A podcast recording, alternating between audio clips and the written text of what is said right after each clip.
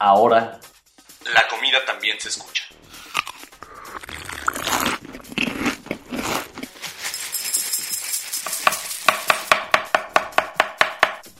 Bienvenidos a Sabores de México.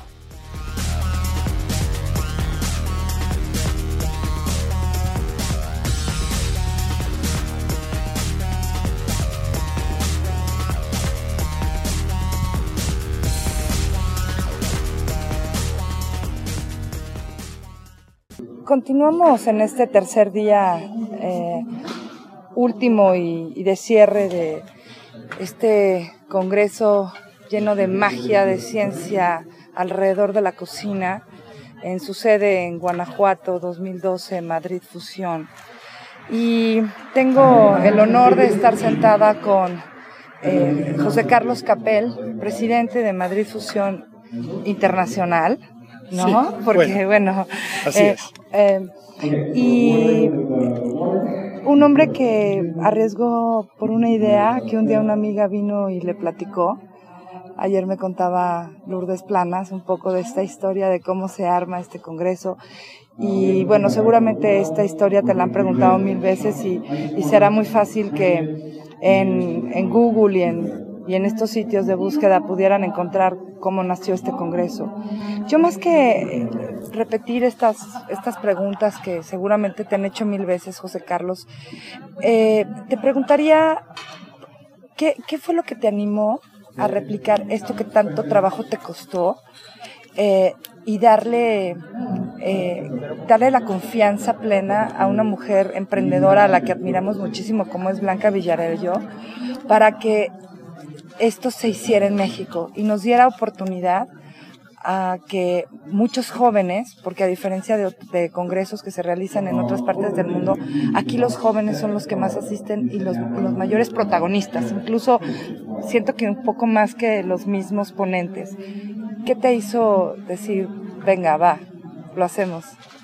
Pues eh, dos factores o tres.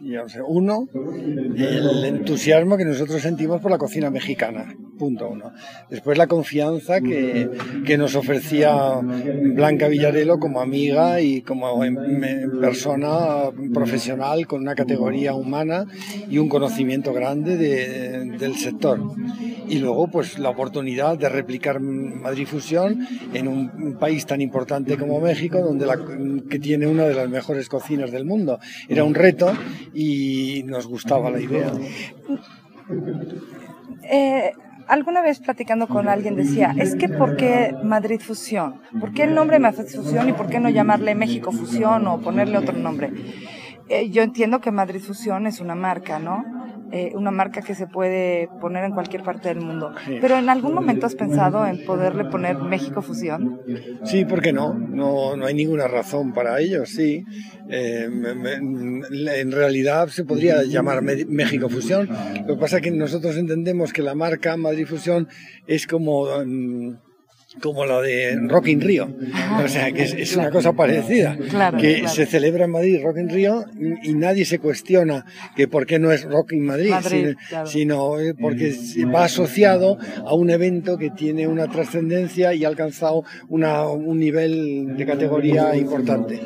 Luego, pues eh, Madrid o, España es un país querido en México y recíprocamente, y entonces, pues, como hemos podido comprobar, no, ha habido conflictos de, ningún tipo. para nada. Al contrario, al contrario. Estoy de acuerdo contigo. Seguimos siendo países hermanos, países que nos unen eh, muchas historias, muchas historias juntos y bueno, al final del día no pasa nada que se siga llamando como se llama, ¿no? Eh, era alguna, alguna, alguna vez hicieron ese cuestionamiento. Me encanta que te sigamos sorprendiendo y me encanta que ahora te sorprendemos todavía más. Sí, claro. Estás encontrando un México reloaded, como dirían los norteamericanos, ¿no? Totalmente revolucionado, ¿no? Eh, ¿Qué es lo que, a diferencia de algunos años, encuentras hoy en México? Encuentro eh, un... claro, yo te lo valoro desde un punto de vista eh, gastronómico culinario, ¿no? Por supuesto. Que es la parcela en la que tengo conocimiento de causa para opinar. Por supuesto. Encuentro un México cada vez más eh, refinado, más evolucionado, por el nivel gastronómico que tienen unos cuantos restaurantes y en el aspecto formativo la pasión tremenda, enorme, eh, que hay en todas las escuelas de cocina por el hecho, por el hecho culinario. Hay una fiebre, una fiebre generalizada como en muy pocos países que yo conozca en el mundo. Y todo esto en muy pocos años va a desembocar en un golpe de mano de México en el mundo en el aspecto de la cocina. No me cabe la menor duda, porque cada vez Evidentemente, a México le pasa como a España. España tiene una cocina muy elegante, de vanguardia, de verdad, que ha motivado el cambio en el mundo, todo es, incuestionable, y sin embargo los restaurantes que se abren fuera de españoles son muy malos porque son inmigrantes. A México le pasa igual. Todo lo que se ha abierto de México en, Europa es el Tex-Mex, es una cocina pues de segunda división que mm, no hace justicia en absoluto a la calidad que tiene la verdadera cocina mexicana. Entonces, yo lo comentaba en la entrevista de Enrique Olvera, se acaba de inaugurar un restaurante en Madrid muy bueno, se llama Punto Mex, pero muy bueno, y las colas para entrar, o sea, eh, eh, hay tres meses de lista de espera para poder entrar en ese restaurante. ¿Qué es lo que diferencia este restaurante de los que ya existían, que no estaban tan mal? Mm, bueno, pues este es lo que es lo que yo te digo. ¿Qué diferencia encontrarías tú entre irte a comer al restaurante de Daniel Obadía, de Enrique Olvera o de Mónica Ortiz o Marta Ortiz, Marta, Marta Ortiz o irte a un restaurante de a una cantina? Pues enorme. Eh, enorme. Pues esto es lo mismo. Este es un restaurante muy fino de cocina refinada que ha hecho mm, reflexionar a los españoles, a los más, caray, qué buena es la cocina mexicana, cuando en realidad se vinculaba a un burrito con queso, con queso amarillo y con una cosa pesada, grasienta y mal realizada, ¿no? Pues esta, la diferencia es muy grande, muy grande. Hace poco platicaba con unos norteamericanos que se estaban hospedando en uno de los hoteles de mayor lujo y mayor reconocimiento a nivel mundial, que es Las Ventanas al Paraíso, en Los Cabos, Baja California. Y me decía, una de las cosas que quisiéramos tener en, en Estados Unidos, específicamente la ciudad de Atlanta, de donde era esta señora, es el fine dining en la cocina mexicana. O sea, la cocina de los mantenes blancos, largos, esa cocina mexicana que pues creo que nada más la tenemos en, en muy pocos lugares como Puyol, ¿no? Y no quiero mencionar más porque luego se me viene a la yugular a mí. A tú puedes decir todo lo que quieras, pero luego a mí me regañan.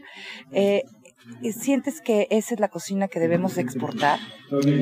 Hay que exportar un poco de todo. Eh, como hay que tener una punta de lanza que genere imagen y luego comida asequible que sea capaz de, extenderse por el mundo y de, prestigiar eh, la marca país eh, en todo. Es decir, la cocina popular mexicana bien elaborada tiene que estar presente en el mundo y a un precio asequible. Pero es importante, muy importante que haya buenos restaurantes de categoría en el vértice de la pirámide. O sea que tú estás feliz con este lugar, que yo vi tu reseña, la releí, la, la repliqué incluso, y eh, vas a tener a México un poquito más cerca ahora en Madrid. Hombre, no, ya, ya, yo estoy, estoy encantado, encantadísimo. ¿Cuál es para ti el ingrediente de la cocina mexicana que se robó tu corazón? el ingrediente, ¿eh? Ah, el ingrediente. Hay un ingrediente oculto que, pasa inadvertido para muchos y que le da un fondo de sabor característico. No me ha robado el corazón, pero me tiene sorprendido, que es el epazote. Sí, esa hierba, esa hierba del, que, Del zorrillito. Sí, que cruda no sabe bien y que cuando se hierve tiene un cambio de sabor, le da un fondo, unas características muy especiales a todos los platos. Unos frijolitos negros con epazote, Una quesadillita, ¿no? De quesito de este, Oaxaca con epazotes y definitivamente... Pero bueno, muchos ingredientes que me roban el corazón. Los escamoles me encantan, el huilacoche me parece maravilloso. Me he pasado la entomofagia como, como, como gusanos de maguey y eh, el otro día los polvo, el polvo de hormigas rojas. Ah, sí, delicioso, de hormigas chicatanas. Sí, hormigas chicatanas, o sea, todas esas cosas que, que mm, los europeos la vemos con cierta prevención porque no estamos acostumbrados. Claro, veía yo tu artículo que escribías justo después del de, el Congreso en Madrid, que bueno, lo que para algunos es muy extraño y una cosa rara, para otros es su, bueno, su comida y forma parte de su dieta diaria como aquella tarantulita que presentó Nelson Méndez, ¿no? Sí, claro, creo que con esa no pudiste, ¿verdad? No, no pude, no pude, no pude, es superior a mi fuerza. Y mira que nosotros nos comemos cosas parecidas. Las nécoras son cangrejos de mar, son arañas, son arañas de mar, son exactamente igual. Solamente que unos tienen pelitos y otros solamente tienen caparazón. Caparazón, hay una diferencia. No, y luego nos comemos las angulas, que son gusanos. Sí, claro. Y eso que produce eh, eh, arcadas, eh, vómito a mucha gente, extranjeros que visitan. Y nosotros pagamos fortunas por las angulas. Bueno, yo soy parte de ellas, ¿eh? Sí. Oye, y, y ahora sí, el platillo favorito de José Carlos Capel de la cocina mexicana? Ah, pues siempre los más sencillos. Tengo muchos favoritos, pero un, una sopa de tortilla me puede parecer absolutamente fascinante. ¿Cómo tanta sencillez puede tener tanto sabor, tanta pues, personalidad, eh, tanta potencia, ¿no? En, en, todo, en todo lo que conjuga una, podría parecer simple sopa de tortilla, ¿no? Sí, como, es que, es que eh, precisamente por esa sencillez, a mí no me gustan las cosas muy barrocas, por esa sencillez. Me gusta la comida de calle, el, guacamaya que me he tomado hoy en, en Guanajuato, que me ha parecido espléndida. Y, el otro día tomé un arroz de Huitlacoche, era la primera vez. Un, un arroz cremoso. De, ¿Como tipo risotto? Como tipo risotto, meloso, meloso de, de Huitlacoche. era para hablar con Dios, era algo... Oye, ¿dónde te lo comiste? Que sé, yo tampoco lo he comido nunca. ¿Te lo pues, comiste aquí? Pues sí, lo he comido aquí, pero no sé dónde me lo han puesto. Bueno, pues buscaremos dónde fue para recomendarlo. o Enrique Olvera o Daniel Obadía, o quién ha sido el que me lo ha puesto, pero uno de ellos. O sea, eh, lo tengo, tengo la fotografía, hago memoria y te lo digo. Sí, sí, lo he comido en México. ah, en la Ciudad de México. La Ciudad de Entonces fue con Enrique Olvera. ¿Seguro? Sí, segurísimo, porque el menú de Daniel sí me lo sé de memoria. Sí, sí, estoy segura de que sí. ¿Cuál es el futuro de congresos como Madrid Fusión? Hoy puedo decir, sin temor a equivocarme, que el Congreso Madrid Fusión México es el más importante que tenemos en, en México en, en, eventos alrededor de la gastronomía y de términos culinarios. Eh, ¿Tú dónde, dónde ves que estemos en 10 años? pues, eh, pues mira, no, no, no, te puedo contestar, porque en Europa nos decían el despegue de Madrid Fusión fue en paralelo a, la irrupción de Ferran Adrià en escena y de un grupo de cocineros españoles que lideraron ese movimiento de vanguardia que cambiaron la manera de, de, cocinar o de entender la cocina en el mundo. Cuando Ferran Adrià se retira, entonces todo el mundo suponía que Madrid Fusión estaba muerto pero sin embargo, este último año pues hemos tenido con una crisis económica como la que hay en Europa y concretamente en España, a pesar de eso, hemos tenido una audiencia importante y una afluencia de visitantes y de congresistas igual que el año anterior. ¿Dónde vamos? Pues eh, no sé el tiempo, el recorrido que tendrán los congresos en Europa es difícil saberlo. En Francia no tienen éxito, por ejemplo, en Italia hay uno que tiene... ¿Qué hace que, por ejemplo, en Francia no tengan éxito? Lo Niveau, que se celebrado en París este año, pues era un congreso impropio de una ciudad como París, pequeñito, con eh, unos espacios, vamos, mm, absolutamente provinciano, impropio de un país como Francia, como si los franceses no quisieran saber nada de congresos y no aprender nada. Lo celebraban en Deauville, en el norte de Francia, lo pasaron a París y fue muy decepcionante. Hay, un, hay congresos como los de Brujas en los países, en el norte de, Países Bajos, que tienen un éxito tremendo porque hay pasión en los Países Bajos, es un movimiento muy importante transnacional, el flamenco, el movimiento flamenco que, que va desde Holanda, un poco de, de Alemania y, y, y, luego pues hay cosas aisladas. En Italia está muy bien, Identidad Golosa. Y en España siguen, hay tres o cuatro, tres congresos que tienen fuerza y siguen teniendo vida. ¿Qué va a pasar con Madrid Fusión eh, Madrid? No tengo ni idea. En Madrid Fusión MEX, pues mm, yo creo que aquí en México tiene un recorrido largo todavía. Eh, dada la pasión que hay, a Madrid Fusión MEX le esperan jornadas de gloria muy largas, en por lo menos cinco años, cinco años de, de aglutinar. Solo tiene la competencia, que tampoco lo es, es eh, Mistura de, Lima. Sí, pero bueno. Es otra cosa porque es una gran feria eh, del, campo, de, agricultores de proximidad eh, y de todo eso. Y con un congreso paralelo. Pero tan profesional. Este congreso yo creo que es el más profesional de todo el continente latinoamericano. Estoy totalmente de acuerdo. Y yo creo que tiene, mm, precisamente, es como una bola de nieve que va más. El año que viene tendrá más fuerza que este. Entonces, eh, tenemos por delante unos cuantos años de éxitos mucho tiene que ver en, este cambio que se está dando. Yo veo a los profesionales eh, haciendo un trabajo de recuperación de sus propias historias familiares, de sus propias historias de ciudades. Eh, sí son importantes hoy las técnicas, sí es importante saber coser, ¿no? O esta cocción, ¿no? Que creo que en México en particular todavía nos falta un, largo camino por aprender. Eh, pero esta parte de eh, back to the basics, o sea, regresar a las tradiciones, eh, tiene que ver también con el hecho de que la gente está poniendo más esa parte de su corazón tiene mucho que ver con que la gente ha puesto el corazón. Eh, ha habido momentos en la evolución que yo he conocido en, España que la gente se avergonzaba de su propia tradición, de su propia historia.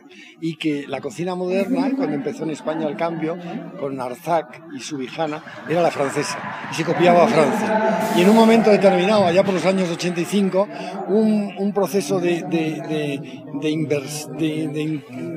de vuelta, de retorno a las raíces y a partir de ese momento la gente se sentía orgullosa, pero fue lento, fue lento. Y empezamos a rechazar la mantequilla y la nata que habían llegado de Francia como, como espejo de la modernidad para eh, abrazarnos al aceite de oliva y el ajo como, como elementos eh, propios y a sentirse orgullosos de una cocina con historia, porque todo, no hay cocina moderna si no, se, no hay conocimiento de raíces. Entonces, un país como en el caso nuestro, que tiene recetarios del siglo XIII o XIV como los árabes, recetarios árabes, pues eso hay muy pocos en Europa, ¿no? Los italianos, los franceses tienen también. Entonces, la vuelta a las raíces supone un golpe de, de un paso para ir a la modernidad. En México pasa igual. Las raíces son tan tremendas, son tan enormes. La cocina prehispánica tiene un valor tan, eh, eh, tan eh, impresionante. No en vano es la, la única que es patrimonio de la humanidad pues que no solo no se debe perder, sino que cualquier paso que se dé hacia el futuro tiene que ser las técnicas con las raíces antiguas. y eso es un camino que, que, además es único, porque nadie puede copiar ese, ese camino. Esa es la parte emocional que al consumidor eh, o ese es el camino por el que el consumidor se está conectando con el chef en la parte emocional. Sí, claro. Ese es el camino en el que, el, chef, eh, eh, vamos, totalmente descubre emociones en cosas tradicionales que se creían olvidadas. O que no querían recordar. O que no querían recordar o que estaban perdidas en la memoria. ¿Los platillos son más interesantes cuando tienen historia? Yo creo que sí. ¿Y tienen una historia propia? Son, hombre, son también interesantes cuando se crean de la nada. yo conozco cocinas sin memoria, construidas en la nada, pero que de un modo u otro tienen referencias perdidas por, por, el, por el horizonte del mundo y son también muy emocionantes muy emocionantes. No tiene que ser tampoco unas raíces de un entorno y de un geográfico y de un país concreto. Eh, yo he conocido, o si vas, ¿has estado en Madrid en diverso? Sí, sí, sí, sí diverso es brutal. Bueno. Brutal. Entonces, ¿en qué se inspira ese hombre? Pues, ¿En qué se inspira Dani? Él no lo sabe. No lo sabe. No, es, capaz. David Muñoz no es capaz de explicarlo. Él eh, em, tiene cosas de su país, de su tierra, pero él tiene Asia en el mundo y, y América cosas de México, de Perú, de, Tailandia. Sí, porque te recibe con unos palitos chinos, ¿no? Sí. Eh, con los, pero, pero también te presenta de repente esa lámina divina de. Él tiene cultura. jabugo. tiene en la cabeza una cultura gastronómica que es incapaz de expresar. Una, memoria, una memoria gustativa, internacional. Es un instinto. Yo lo he subido al escenario de Madrid Fusión en dos ocasiones y ha fracasado, porque no, yo le decía, explícanos tu mecanismo creativo. y no puede, no es capaz de explicar por qué. Mezcla 14 ingredientes en un plato, 14, de, de 6.000 o 12.000 kilómetros de distancia y todos se armonizan perfectamente. Entonces, esa creatividad, o sea, nace la emoción de, de, las raíces del mundo. No es, no es un lugar geográfico concreto y determinado. Yo creo que él es un poco parecido a estos genios. Él como... es un gran mundial, ¿eh? Sí, Es- yo, yo creo que, eh, bueno, además seguramente, no sé, nu- nunca lo he visto, pero me lo imagino con un IQ muy, la- muy grande y que ha de ser como estos tipos genios como Einstein, que además eran, no, no- era muy fácil tenerlos ante el público, ¿no? Un poco aislados Sí, incluso, porque sí, ante su genialidad, para ellos es difícil comunicarse a través de las Muy palabras, difícil. ¿no? Él habla, habla y no dice nada. Y, pero yo en la intimidad, en público, no puede, no es capaz. Es instinto lo que tiene dentro. Lo, lo que lo- mecanismo creativo y se transmite solamente a través de sus platillos. a través de sus platos. Tiene, eh, bueno, en, en el caso, eh, yo me siento muy orgullosa de Daniel Obadía, ¿no? Y yo, Magnífico. Daniel Obadía es lo mismo, tiene instinto, ¿eh? Sí. Tiene instinto creativo, tiene una garra y una fuerza impresionante. la diferencia es que Dani se comunica mejor, ¿no? Creo que... Sí, Dani que- explica bien. Dani necesita tiempo. sí, bueno, tiempo tiene para reflexionar 28 años. y menos velocidad de comunicación. Sí, Eh, eh, él, hasta ahora, hoy ha relatado un montón de platos en el escenario. Está muy bien, pero no ha contado en absoluto cuál es su filosofía creativa. ¿Qué es lo que le mueve? Él tiene el mismo problema que David Muñoz. Él hace una receta, otra receta, otra receta, saca a relucir un- un- una potencia creativa tremenda y sin embargo el mecanismo que, genera esa creatividad no, no lo explica. No lo explica. Tienes que intuirlo tú. Él ha Sí. contado un montón de recetas, todas preciosas, todas que demuestran chispa, ingenio, fuerza, eh, algo que le sale de, de- de- de dentro, ¿no? Y sin embargo, no, no lo explica desde un punto mental, el pensamiento. ¿Cuál es el pensamiento que rige su trabajo? Que es mucho, pero él no, no los- no, hasta ahora no lo ha expresado. Es un caso como David Muñoz. ¿cómo se le hace para poder tener la sensibilidad de poder saber a quién, a quién poner en el escenario y a quién no? Pues eso es muy difícil, porque nosotros buscamos a un cocinero que, tiene, que cocina bien, que sus platos son buenos, y luego sube al escenario y fracasa. O sea que hay- siempre es una moneda al aire. Una moneda al aire. Y por el contrario, hay cocineros flojitos que en el escenario comunican muy bien y aparentan más de lo que son. Vamos a tener que cortar. Sí, vamos a hacer una pausa. Retomando esta conversación con José Carlos Capel, eh, presidente internacional del Congreso Madrid Fusión, que ahora tenemos eh, la delicia de tenerlo aquí cerca en la ciudad de Guanajuato eh, en, este año 2012 hablábamos de, que avientas una moneda y a veces resulta buena y a veces resulta difícil porque no todo el mundo se sabe comunicar. No, no es, no es fácil, no es fácil. Una persona sabe cocinar, pero no sabe explicarlo. Y, Y hay en quienes saben explicarlo y no saben Y cocinar. no saben cocinar. Ah, eh, y claro, que esa doble figura del comunicador y cocinero eh, no, es, no es sencilla. Em, algo que tú dices, y lo mencionabas ahora, que incluso nos ves a un, a un mexicano consumidor más educado, más interesado por saber más, por aprender más, y que esto nos está permitiendo que por eso haya gente que va a comer a Puyol, porque no todos los que van a comer a Puyol todos los días son extranjeros, o sea, somos los mismos mexicanos. Em, y siempre hubo un halo de de el chef, el cocinero inalcanzable. Y, yo siento en mi punto de vista porque digo simplemente es algo que ha ido eh, son cosas que voy atrapando a, a lo largo de mis participaciones en muchas cosas eh, que esta figura tan perfecta fue algo que crearon los franceses. O sea tan tan inalcanzable tan tan de tú no estás a mi nivel, entonces tú tienes que estar allá abajo solamente disfrutando lo que yo hago, ¿no? Y te voy a hacer el honor de que comas lo que yo hago, ¿no? ¿Cuándo crees que se dio este cambio? Y que entonces los, los cocineros, porque además muchos ya no quieren llamarse chefs, los cocineros se volvieron más humanos. La, la alta cocina francesa tenía unas normas muy rígidas, que viene de antaño. Y entonces sí es verdad que tienen un vocabulario para cada movimiento o para cada rito en la cocina, hasta tal punto que, según yo tengo entendido, hay 12 verbos diferentes para manejar la harina. No es lo mismo eh, eh, salpicar que espolvorear, 12 eh, verbos. Quiere decir que eso significa una ortodoxia y un academicismo de una envergadura tremenda. Ellos fueron los antecesores de todos los movimientos culinarios que ha habido después. Esas normas tan rígidas, un escalafón, hacían que cuando un chef alcanzaba, eh, alcanzaba el punto máximo, era como un capitán de un ejército, un general, y dice, ahora pues todos yo me tienen que respetar, y se creaba una brigada una, brigada de cocina que, en la que cada uno tenía sus funciones y sus normas rígidamente establecidas.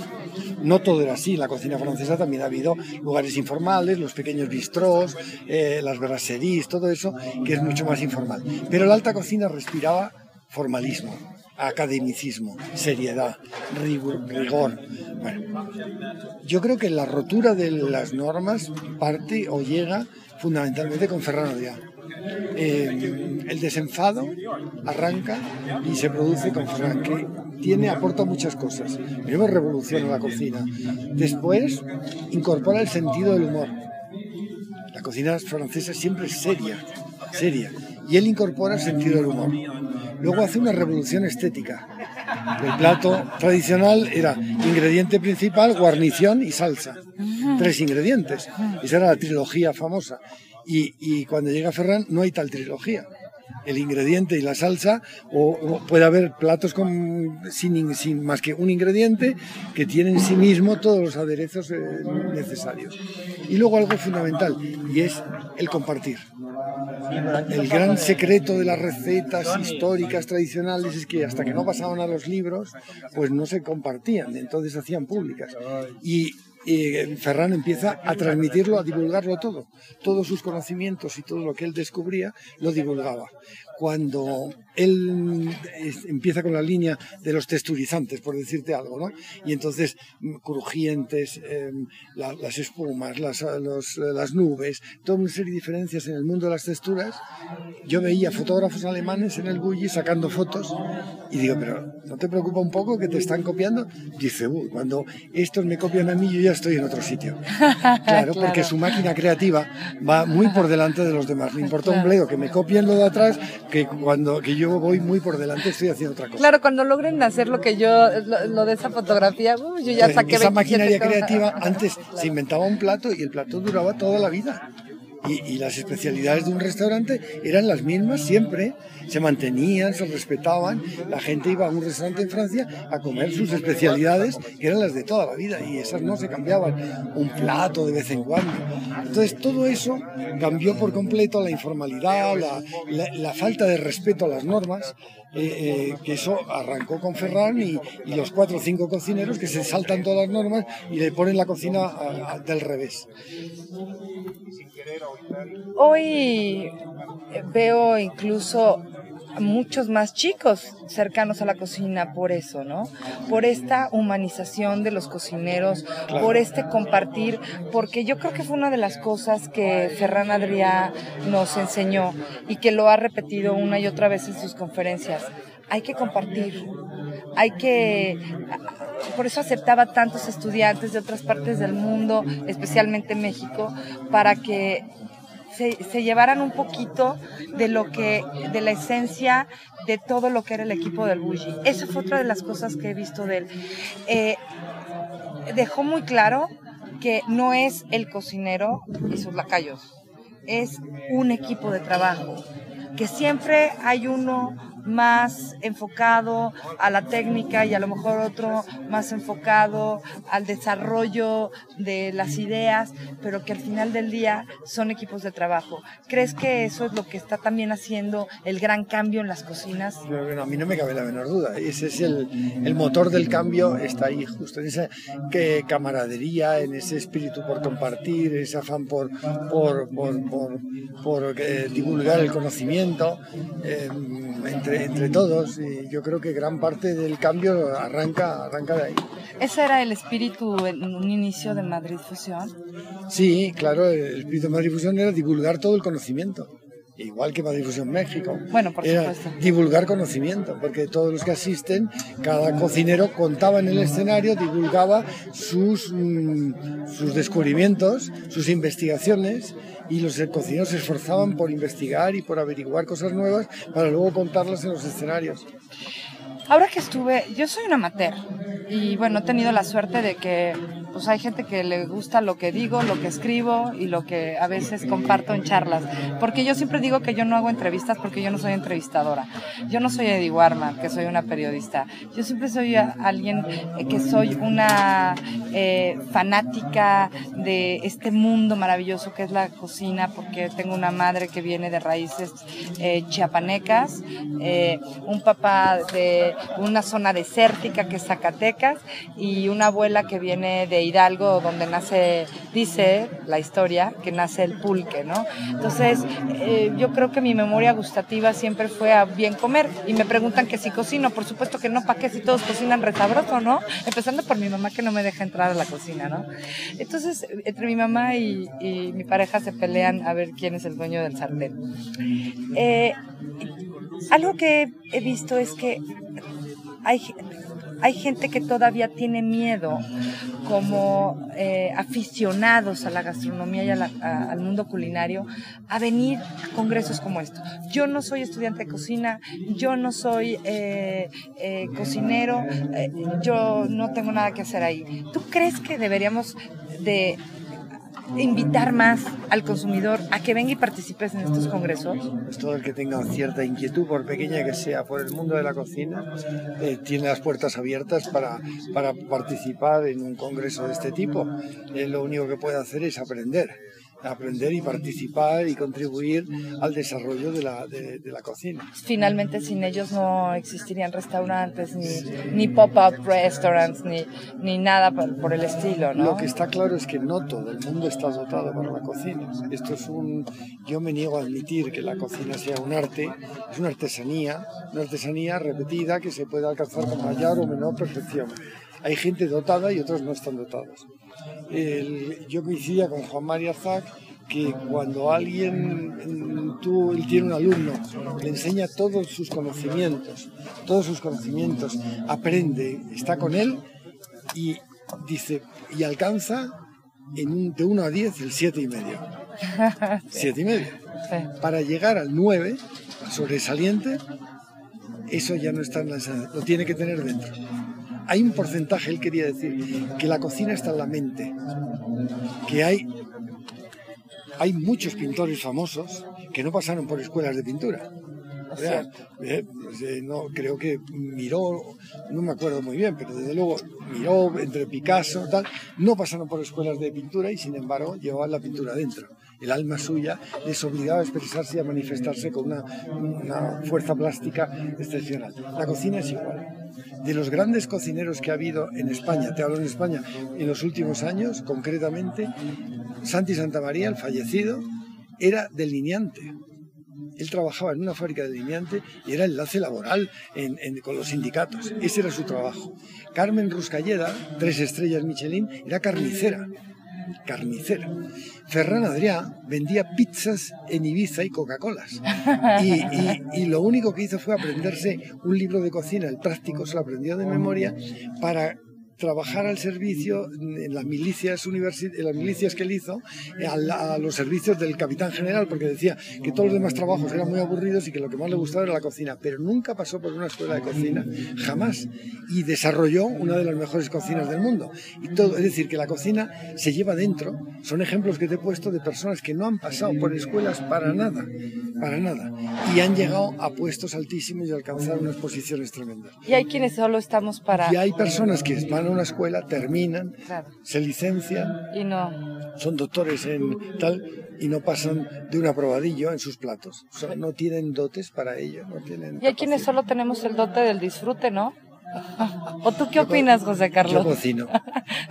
no, yo lo decía por mí, definitivamente. Pues Aunque sí cocino, pero te digo que en mi casa se pelean por el sartén y tengo un hijo cocinero también. Entonces imagínate tú, o sea, por Dios, yo mejor me siento y tengo el dote del disfrute pues nada más. Suerte que tienes tú. suerte que tienes tú. Yo, a mí me gusta mucho la cocina. Siempre que puedo me meto en, en, las cazuelas ahí a hacer cosas y, y me precio de cocinar mejor que muchos cocineros. Palabra de honor, ¿eh? Te lo digo con la voz bajita y una cosa así, pero a mí me salen, hay platos que, y como no tengo tiempo para dedicarme a ello, pero tengo el don del punto. Yo sé, sé darle el punto a las recetas. Entonces, yo perdí el hilo de la evolución en el momento que empezó la transformación técnico, técnica en la cocina. Los texturizantes, todos los cacharros, pues eh, eh nuevos. Supermodernos. Supermodernos que yo no, no, fui comprando. Sé cómo se utilizan porque de tantas veces que lo he oído, pero no los tengo en mi casa. ¿no? Entonces yo todas las recetas las hago con pocos ingredientes y, y, sin embargo tengo cierta habilidad para darles el punto.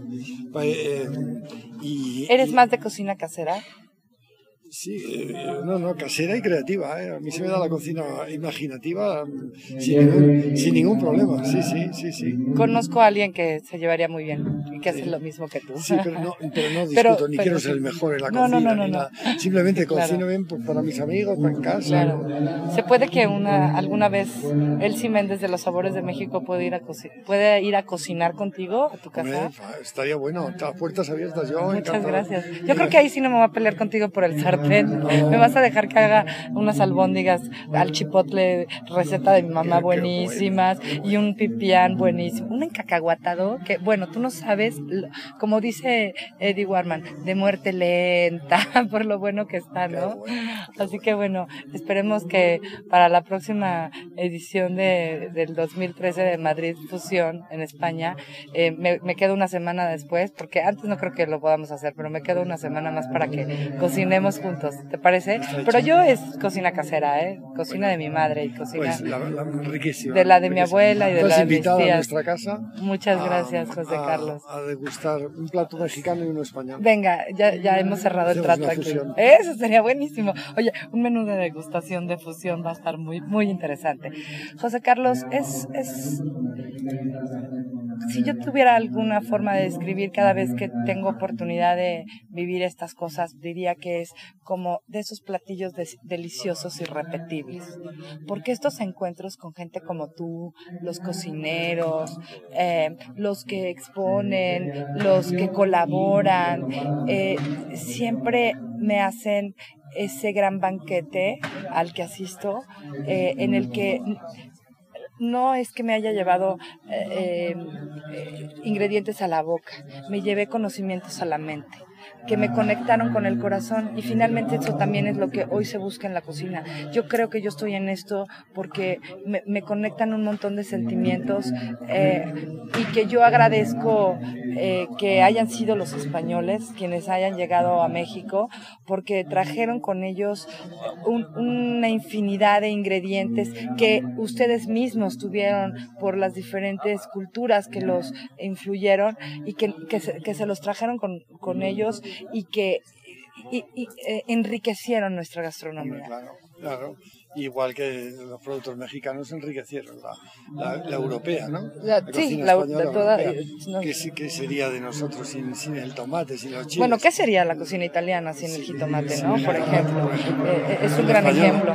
Pero, pero no, pero nos hicimos un favor recíproco, porque tú quítale a, a, cocina latinoamericana el café, el azúcar... Que, bueno, no sé qué hubiéramos hecho sin el azúcar de caña. El arroz. El arroz, bueno, el, parte nuestra dieta básica. El cerdo, el pollo, el pollo, todo eso llegó, llegó, de Europa. El cilantro y la cebolla. Sin cilantro, todo eso llegó de Europa. Bueno, no hubiera habido este, salsa pico de, pico de gallo. No había salsa pico de gallo. Entonces, el cilantro, que es curioso porque es de, procede de Asia, eh, estuvo, o sea, lo trajeron los árabes. En España solo, han anidado en Andalucía, en provincias muy concretas de Andalucía y en Portugal y nosotros lo trajimos a Latinoamérica, y bueno, nosotros españoles, y, se expandió por... Y ahora en España no se toma el cilantro. Sí, y además es un... Es bueno, pues se toma poquito, Sí, claro, pero que, que, qué, qué chistoso porque sí, bueno, eh, en la cocina mexicana está en todo lo que sea, en, ya sea en forma eh, cocinada o, simplemente crudo, ¿no? Es un elemento muy importante de nuestra gastronomía. E insisto, eh, no sé cómo hubiera sido si nos hubieran eh, conquistado o hubieran llegado a México los alemanes o los holandeses. Qué aburrido. Sí. Qué aburrido.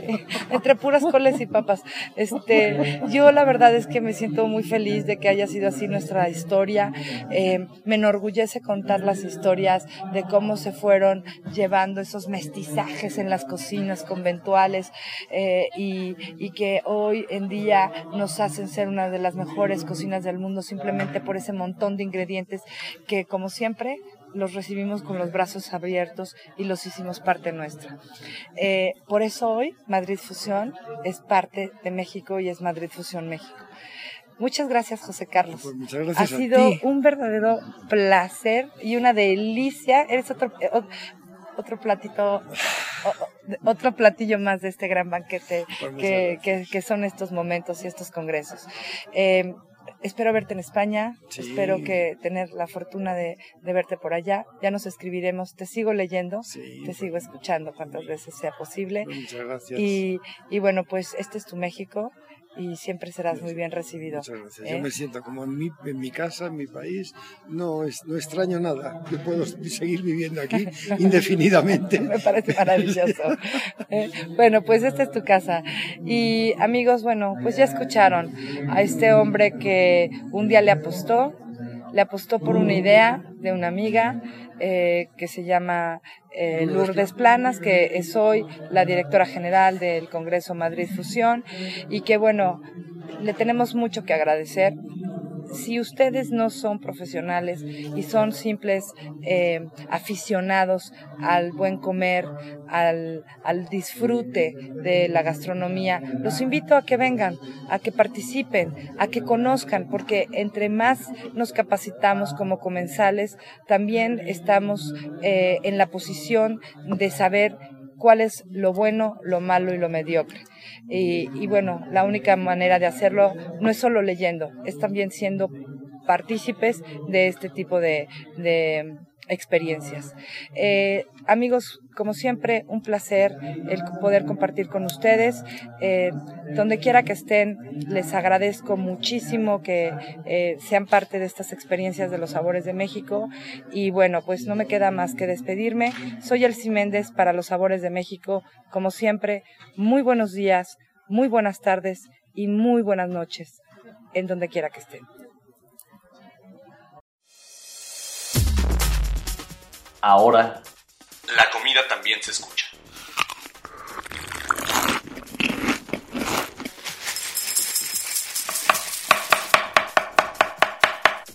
Sabores de México.